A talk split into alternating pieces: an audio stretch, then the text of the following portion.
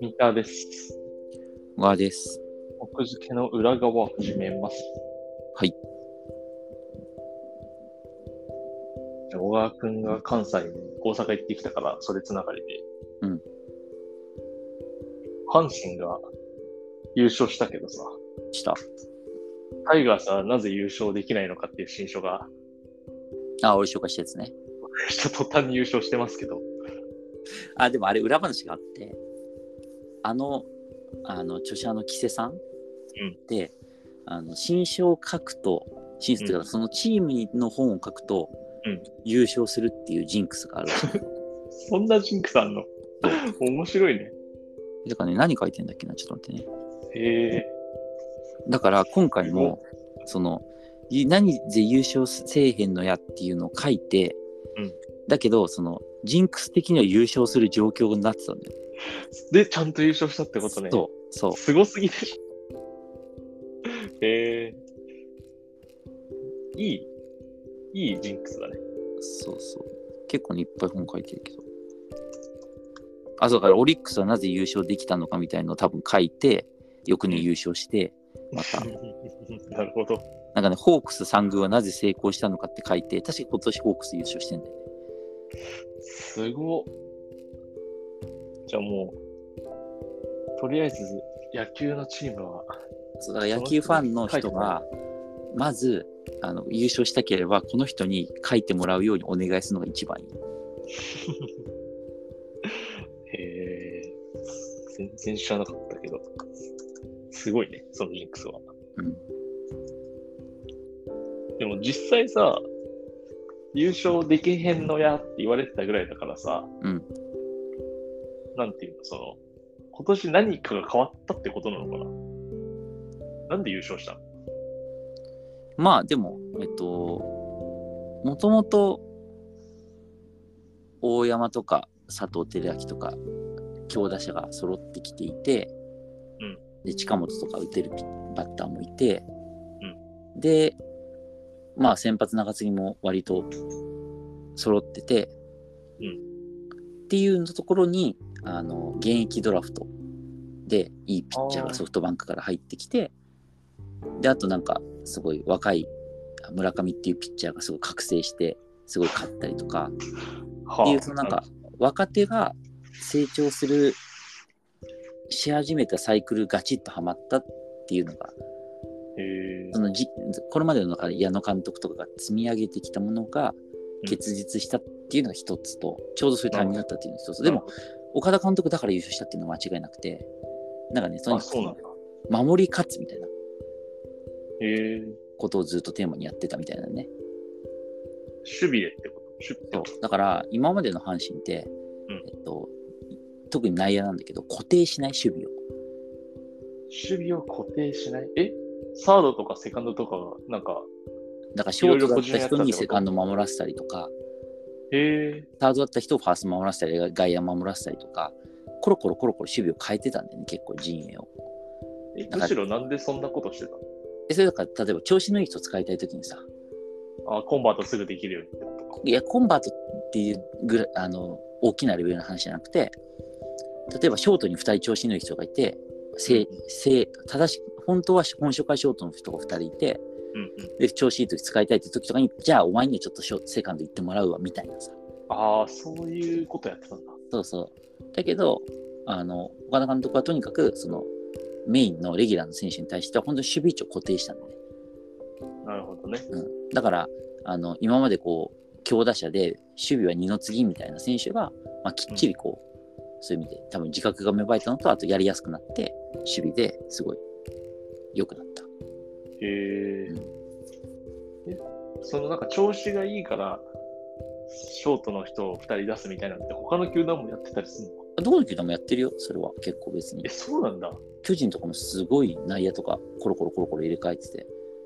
え、そう、そうなのなんか、うん僕が、そうか、昔からそれ、なんかプロ野球を僕が見てた小学生とか、中学生の時って、なんかちゃんといつもセカンドは、なんか同じ人だったみたいなイメージだったんだけどな。そうだね。それはまあ、あと多分、巨人とか FA で取りまくってた時とかは、うん割ともう固定化されてたりしたけど、ああ、でもそうなんだ。なんか、高校野球とかも見てると、その、ちゃんとポジションはこの人みたいなイメージがあったけど、プロは結構流動的なところもあるんだね。結構流動的かな。本当に上手い人、レギュラー打てる人とかは固定されてるけど、うん。それ以外は結構ね、ぐるぐる回ってたりするからね。だからそれが良くないっていうふうなるに、ほ小どね。田監督が言って守り勝つようにしたっていう。おーところかな。あと、フォアボールをすごいなんか、査定を上げるみたいな。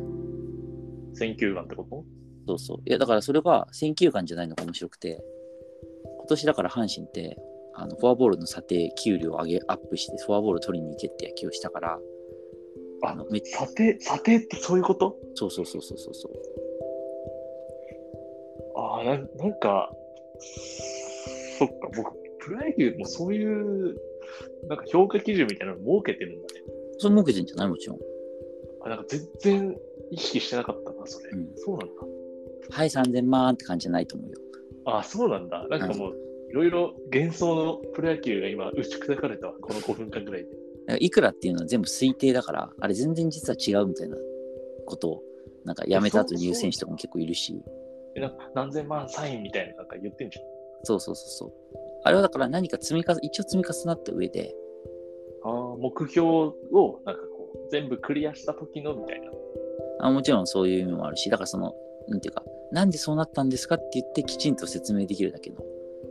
まあ、正直そんなのでもさ、12球団しかプロ野球、日本のプロ野球ないから、うんそんなの別に、なんていうか、めちゃくちゃなんだと思うよ、実態としてはさ、別に。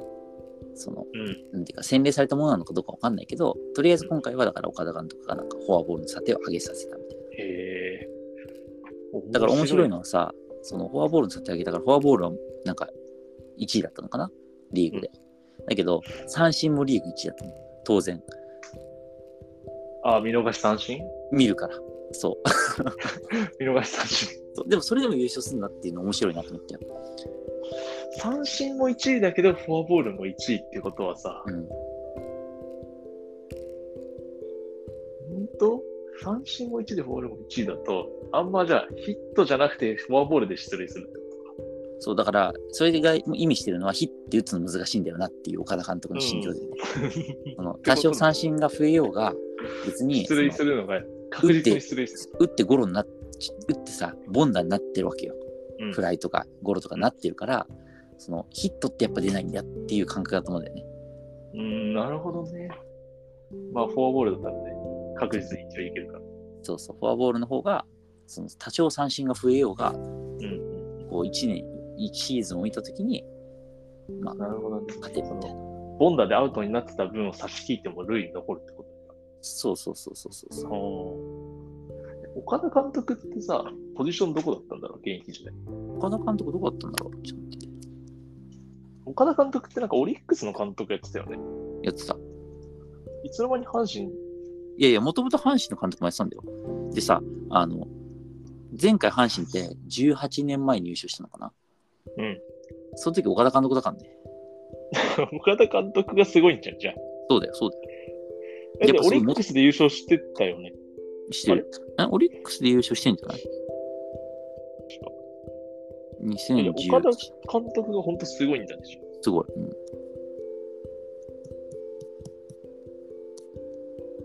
あお あ岡田監督、セカンド、サード、ファースト、外野って書いたから、いろんな守備位置やってるタイ プ。嫌だったんじゃない自分で、自分がそ。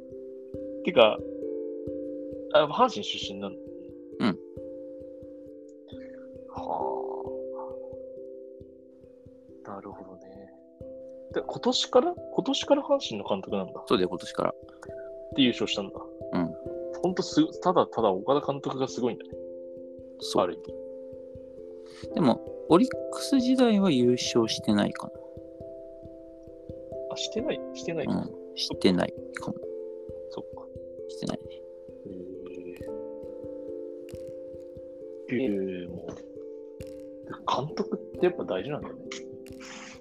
そうね、やっぱりだから、何かあんだろうね。うん。チームの雰囲気とかを左右してるんだろ。そうそうそうう。で、そういうのがやっぱりプレーに影響するんだね。うん。だから、そう、うまくこう、導いて、優勝して、まあ、さすがに日本シリーズこの勢いだったら行くだろうから。クライマックスシリーズは何があるか分かりませんからね。 で、オリックス対さ、阪神っていうさ、うんその、さ2、30年前にさ、野球ファンに行っても、誰にも信じてもらえない日本シリーズの 戦い。あれあれオリックスと日本、オリックスと阪神の日本シリーズやるわけねえだろ、みたいな。